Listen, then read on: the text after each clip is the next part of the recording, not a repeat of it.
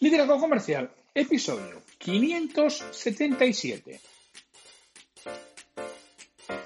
Hola, muy buenos días, tardes, noches, o sea el momento que sea en que estés escuchando. Soy Santiago Torre y esto es Liderazgo Comercial. Bienvenidos.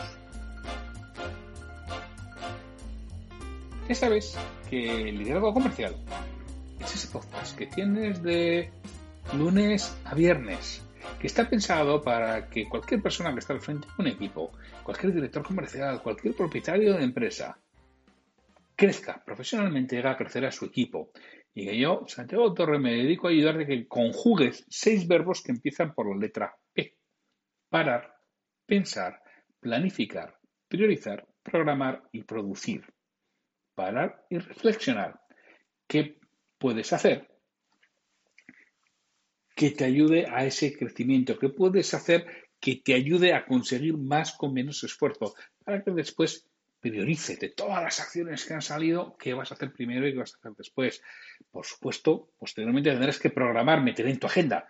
Y por último, tendrás que ponerlas en marcha, producir.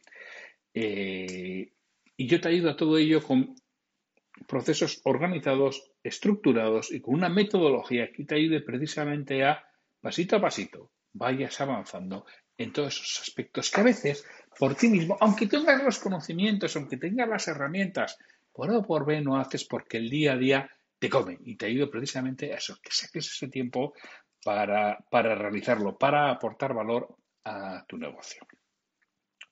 Hoy es el martes 26 de enero de 2020 y hoy voy a hablar de un comentario de un libro hoy nos toca tema ventas, con lo cual voy a hacer un comentario de un libro de ventas que hace tiempo que no hago y me habéis dicho, Santiago, que hace tiempo que no haces comentarios de libros y, me apetece y me gusta porque así puedo elegir lectura que en función de lo que cuentes, pues elijo lectura o no elijo lectura. Así que mira, voy a, voy a hablar de hoy el libro de Enrique de, de Mora y Sara Villegas, que se llama Sedce y vencerás. Y el subtítulo es el manual definitivo para enamorar a tus clientes y consumidores. Ah, es un, ya sabéis que me gusta mucho estos libritos amarillos o cremas y ahora ya le han ido cambiando un poco el formato, ¿no? Y que os cuento lo que es la sinopsis de, de la editorial. Una apasionada historia de amor que tiene su réplica exacta en el mundo del marketing. Un paralelismo entre la seducción de las personas y de los clientes. A través de una historia de seducción, en la cual Patricia, directora de marketing de una empresa cosmética, seduce a Roberto, un ejecutivo de una empresa vitivinícola. Se van trazando paralelismos entre la seducción de ella a él y la seducción que tiene que hacer la empresa para conquistar al cliente. Mitad narrativa, mitad ensayo, los autores apelan al sentido del humor y la atracción sexual para transmitir la importancia de tener en cuenta los conceptos de marketing clásicos, así como los más actualizados. Un libro que, dirigido especialmente a emprendedores, vendedores y directores de marketing, pero que aún así puede hacer disfrutar a cualquier neófito en la materia. Bueno, esto es lo que nos dice la editorial Empresa Activa, que es un libro de, Empresa Activa, que antes he dicho que es amarillo, no, no, bueno, Empresa Activa, eh, lo que nos dice Empresa Activa que tiene el libro. Os voy a decir mi, comentario personal y bueno, iré, iré alargando en, algunos aspectos.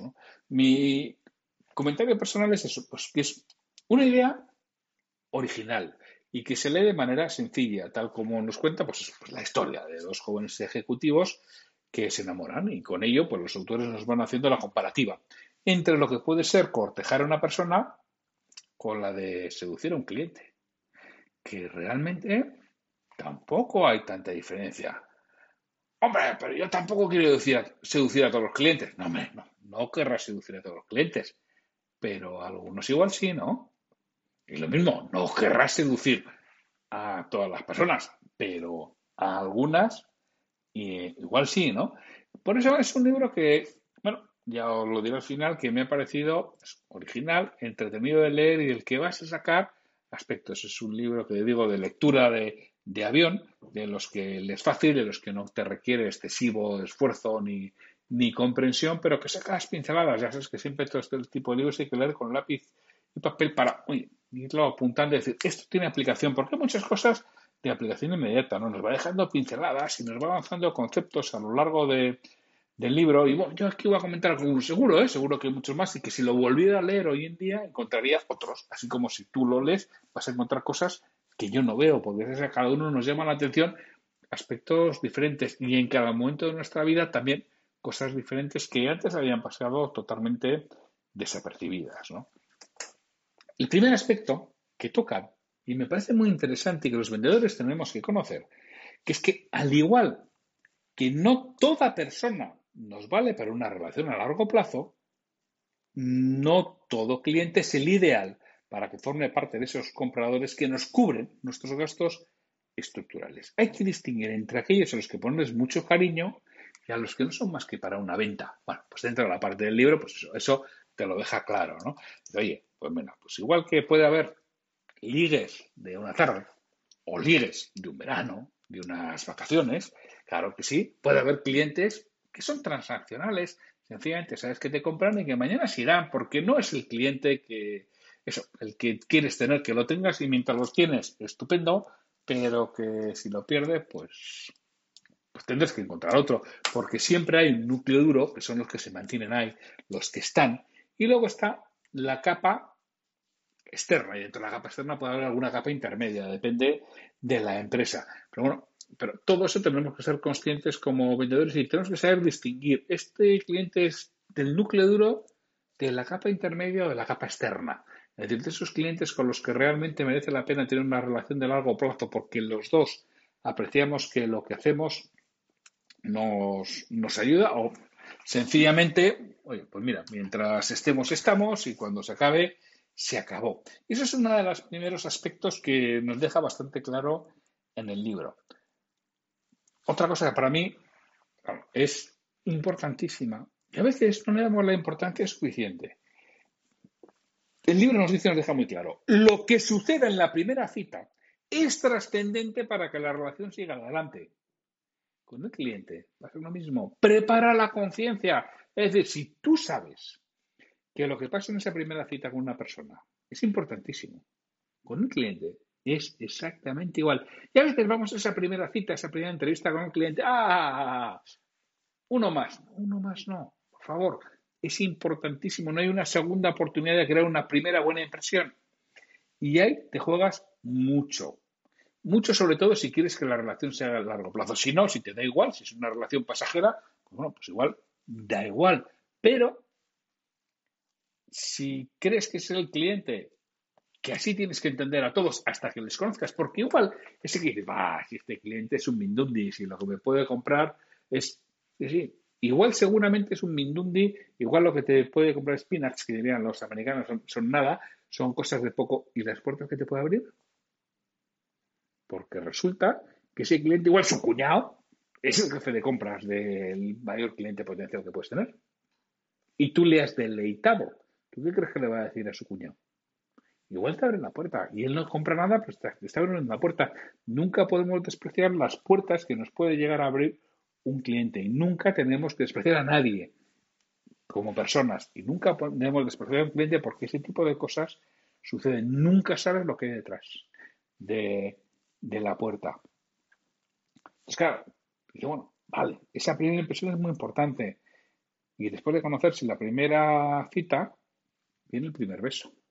¿Quién no recuerda su primer beso? Os hago una apuesta a cualquiera de vosotros y de vosotras a que recordéis vuestro primer beso. Aquí ahora cuando lo he dicho habéis sentido un escalofrío por la espalda, recordando ese, ese primer beso. Bueno, pues con el cliente, ese primer beso se produce en la primera compra. Y dice, como dicen los autores, promete de menos, entrega de más. Haz que ese primer beso le deje con ganas de más, que muchas veces con tal de vender sobreprometemos y decimos muchas cosas por encima por miedo a que no nos compren. Y dicen, esto es lo contrario, promete de menos, entrega de más, que es la forma en la que ese primer beso va a calar mucho más en la relación con, con el cliente. Y ahora os voy a decir una cosa. Hablo del primer beso. Pero claro, primer beso en general y del primer beso de las distintas parejas que has tenido, aquí también lo recuerdas. Aquí también recuerdas el, primer beso de las parejas. ¡Hombre! Pues ha habido muchas. Bueno, pues si ha habido muchas o muchos, igual no recuerdas de todos, pero los que te han importado, ya te digo yo y ya te he puesto que recuerdas ese, ese primer beso. Si otro aspecto nos dicen, si la relación con una persona sigue adelante, dejamos de mirar a otras, solo deseamos estar con ella. En la venta sucede lo mismo con ese cliente que es quien nos asegura el futuro. No mira a otras empresas, comienza a comprarnos todo a nosotros. Bueno, esto creo que, es una forma un tanto idílica. Y él, nos están hablando en este caso de clientes exclusivos. Si nos dicen será mucho poco, pero todo lo que consume lo hace con nuestros productos. esos clientes que no son fieles, que es un cliente exclusivo y como, como tal hay que tratarles. Es lo que nos dicen. Bueno, yo creo que en, algún otro en algún otro punto dice que existe el policlientelismo y estoy de acuerdo.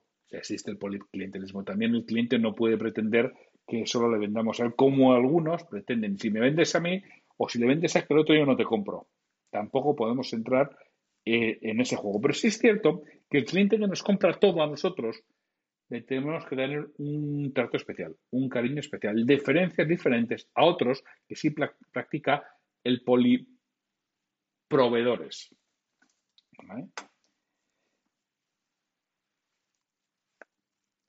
Y nos dice, bueno, una vez que estamos en este punto, intentamos que la, eh, que la relación perdure. Es decir, una vez que ya nos compra todo a nosotros, vamos a intentar que sea por mucho tiempo. ¿Cuál es la base para ello? La honestidad. Hay que ser total y absolutamente honestos con los clientes. Podemos captarlos por posicionamiento, marca o publicidad, pero les vamos a hacer permanentes por nuestra credibilidad, nuestra honestidad y nuestro valor añadido real. Si tienes un cliente exclusivo, un cliente exclusivo es que solo te compra a ti, por favor, absolutamente, absoluta honestidad. No pierdas nunca tu credibilidad, cumple lo prometido y añade valor, porque además el día que lo pierdas lo vendes entero. ¿eh? Es un cliente que va a buscar otro proveedor que le va a comprar todo. Tarde o temprano es posible que le cueste algo, pero acabará comprándole todo a otro. También es cierto que con los clientes y con las parejas, con las relaciones, llega un momento en que aparece la rutina y el cansancio. El primer momento de crisis de pareja. No va a ser distinto en el mundo empresarial, ¿eh? Ese primer peligro real, porque iban a estar los, los competidores al acecho, igual que puede haber otras posibles parejas para esa relación, aquí seguro que hay otros competidores que quieren tu cliente. Entonces hay que hacer vivir experiencias diferentes que vuelvan a revivar ese deseo de permanecer juntos por más tiempo. Es decir, si alguna vez sucede, que sucederá, que tengas un fallo, que tengas un error, que estés mirando con ojitos hacia otros productos, hacia otros proveedores, es el momento de realmente dar todo lo que tienes. Tienes que volver a aprender esa, esa llama que empezó en el, en el principio. Y luego llegará un momento de crisis, nos dicen, cercano a la ruptura, es muy de vida, sucederá. Vas a fallar en algo esencial de que has prometido. alguien le va a hacer una oferta de las irresistibles. O también, ¿por qué no? Un cuñado del comprador empieza a trabajar para la, la competencia. Hay cuñados muy ladinos y en todos los lados. Y si no, te pondrá esa excusa que su cuñado está trabajando en la competencia y que está preparado. No sabes cuánto, cuándo va a ocurrir, pero estate seguro de que ocurrirá. Ten siempre algo preparado para cuando llegue ese momento. Tiene que ser algo personalizado y exclusivo para, para ese cliente. Y nos van diciendo, todo esto sucede, sucede en el mundo empresarial. Te conoces, te enamoras, llega el primer beso, la primera venta, intentas que sea solo contigo, hay unos primeros escarceos y unos primeros roces, luego llega un momento cercano a la ruptura. Todo esto nos va a permitir decir, tenlo previsto, ten en cuenta que va a suceder y cómo te vas a comportar. Anticípate.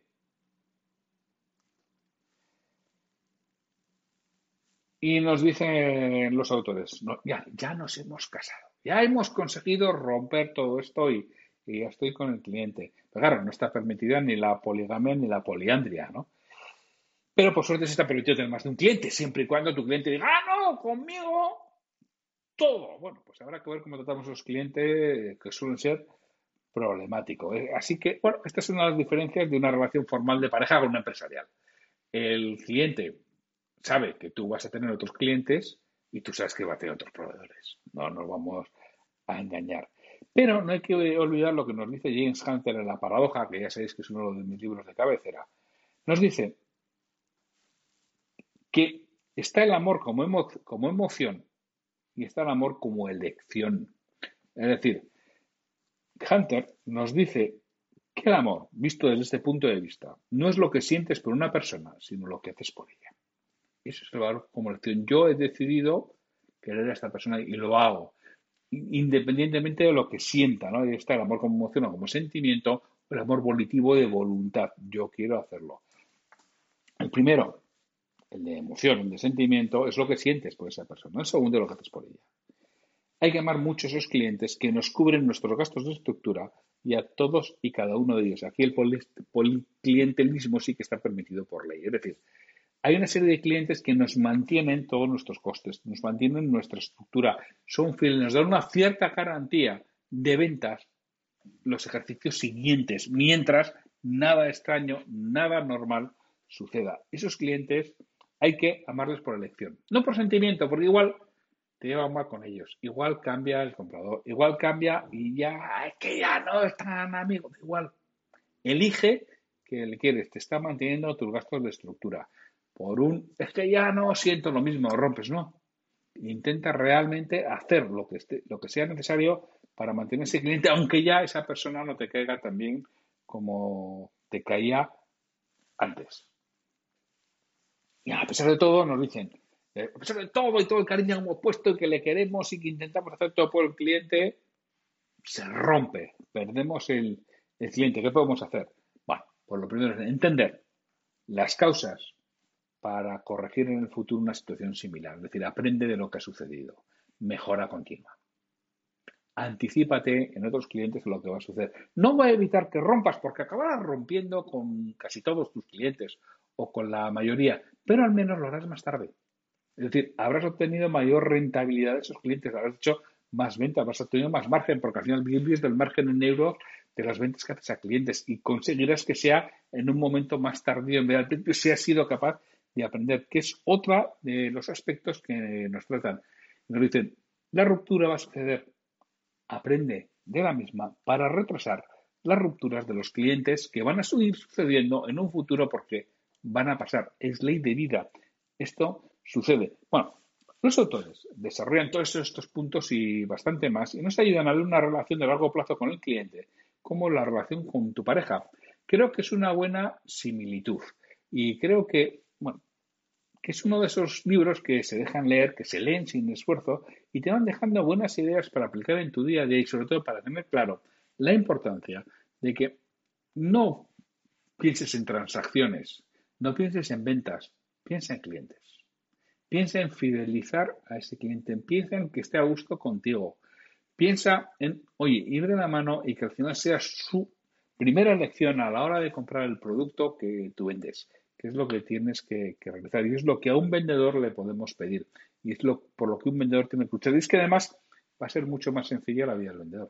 Porque cuando tú, vendedor, tienes una serie de clientes que ya te están dando tu cuota de venta o una parte importante de tu cuota de venta, casi, casi sin trabajo, sencillamente con mantenerlos, tu vida es mucho más fácil. ¿eh? Tu vida es mucho más sencilla y además, oye, te ganas tus bonos, te ganas tus comisiones, te ganas tus toda esa parte y, por supuesto, tu prestigio interno en la empresa y lo que vas realizando. Gracias a que has seguido todos estos pasos. Un libro, repito, que está muy bien, para leer, que original en la forma en la que lo plantean. Y además, bueno, Enrique de Mora cuenta historias bastante agradables y bien contadas, fáciles de leer, pero con, con trasfondo. Eh, así, Sara Villegas la había leído menos, pero Enrique de Mora sí le he leído más todas sus, bueno, todas, algunos sí todas las, las novelas que he escrito o los relatos que he escrito, pero he leído varios de ellos y, está muy bien. Pues Oye, este ha sido eh, el episodio de hoy. Muchas gracias por estar aquí en Liderazgo Comercial. Muchas gracias por seguirme. Ya sabéis que mañana volveremos con un nuevo episodio en el que vamos a hablar de aspectos relacionados con el liderazgo, aspectos relacionados con las ventas, aspectos relacionados con lo que trabajamos en el día a día para eso, crecer un poquito más y conseguir mayores resultados con menor esfuerzo porque hemos aumentado nuestra capacidad y ya lo sabes, Capacidad por acción es igual al resultado. Cuanto mayor sea tu capacidad, con el mismo número de acciones será mejor el resultado o incluso con menos acciones conseguiré el mismo resultado. Pues sin mucho más, hasta mañana.